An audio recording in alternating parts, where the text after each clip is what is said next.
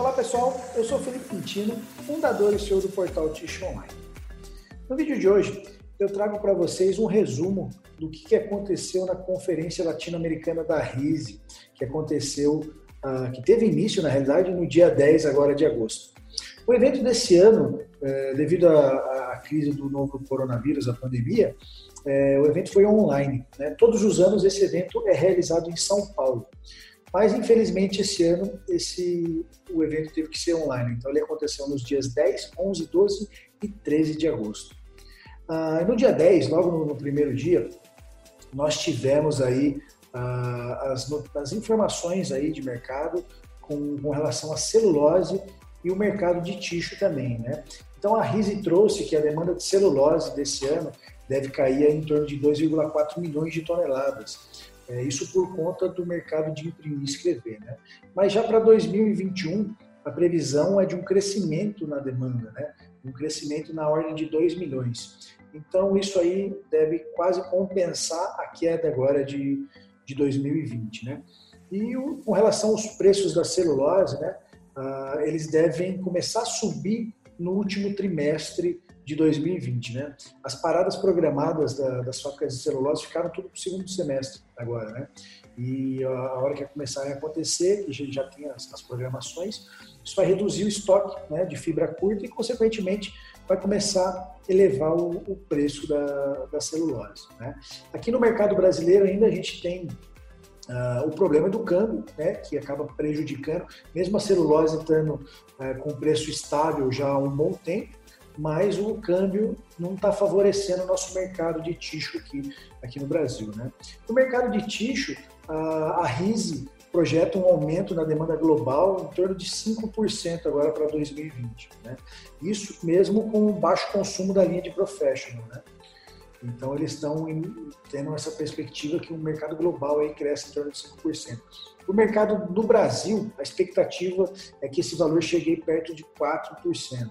Né? Então, esse, para esse ano, agora de 2020. E as expectativas para os próximos anos é muito boa, né? Uh, o que vai puxar o consumo no Brasil são os novos hábitos de higiene da população, né? O maior uso do papel toalha nas residências, né? O papel toalha sendo utilizado multiuso, né? O papel multiuso que você utiliza na cozinha, para limpeza da casa, para para todos os afazeres aí, substituindo o pano, né? Isso já é muito feito na Europa, nos Estados Unidos, né? E também a eliminação dos secadores de mão, né? Em muitos lugares de alto tráfego você tinha aquele secador de mão que é um baita um proliferador de vírus e bactérias, né? A tendência por conta da pandemia agora esses secadores serem extintos do planeta, né? Se Deus quiser, eles vão ser, porque também não seca a mão e, e só prejudica, né? Então vai ter um consumo maior de papel com relação a isso também e a tendência do consumo aumentar por conta dos produtos de múltiplas folhas, né? Então, a, o pessoal migrou para folha dupla, hoje já é ter um consumo maior, mesmo ainda a gente tendo uma crise econômica aí por conta do desemprego, ah, e caindo né, o poder de compra das pessoas, mas a tendência é que se a economia se recuperar rápido, o consumo dos múltiplas folhas vai cada vez aumentar mais. Né? Uma outra coisa também que vai ajudar muito o nosso consumo per capita aumentar é o novo marco uh, do saneamento básico. Né? Hoje no Brasil a gente tem apenas 50% de saneamento básico né, da, da, das residências. Né? E já foi provado em muitos países que tem a maior taxa de, de saneamento básico, né, que está totalmente relacionado no consumo per capita de papel ticho, né? Então, as duas coisas estão interligadas. Quanto maior o seu consumo, maior o seu saneamento básico, sua taxa de saneamento básico no país, maior o consumo de ticho. Uh, nós tivemos até um exemplo, se eu não me engano, foi o Delfim que deu no nosso painel Ticho Online, no último painel que aconteceu, que ele disse que, se eu não me engano, no Chile é, tem 98% de saneamento básico, de taxa de saneamento básico.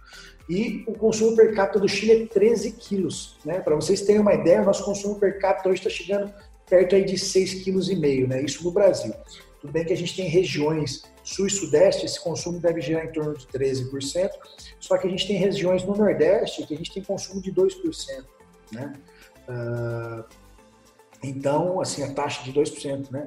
De, de, consumo per capita. Então, é muito baixo, né? Então, se você é, fazer a média da 6,5, mas se você comparar com o Chile, já são 13. E a taxa de saneamento básico deles é muito maior do que a nossa. Então, isso aí está relacionado. Né? Uh, Para a América Latina, pessoal, a América Latina representa 11% do consumo mundial de papel ticho do mundo. Né? Uh, e o Brasil, a gente ainda tem 31% desse mercado, a gente está seguido do México com 28%. Então, a gente, o Brasil ainda é líder aí no consumo uh, de papel ticho na América Latina. Né? Consumo global, o líder ainda é a América do Norte. Né? Eles detêm quase 24% do consumo global de produtos tixo. Né? Eles estão seguidos de perto pela China, com 23% do, do consumo global.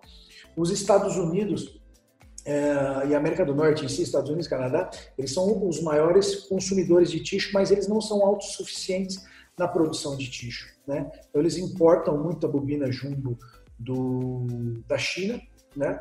E eles também importam produto acabado do México, né? Então, são os principais uh, exportadores para eles de, de produtos tixo, né? Então, tanto é que na pandemia do novo coronavírus, o mercado, com a corrida no supermercado do, da população, tiveram algumas regiões do país que ficaram desabastecidas, né? Isso acabou ajudando as indústrias de, de professional dos Estados Unidos, que essas começaram a abastecer os supermercados né? Como estava faltando e Professional diminuiu, esses caras começaram a abastecer os supermercados com produtos da linha Professional.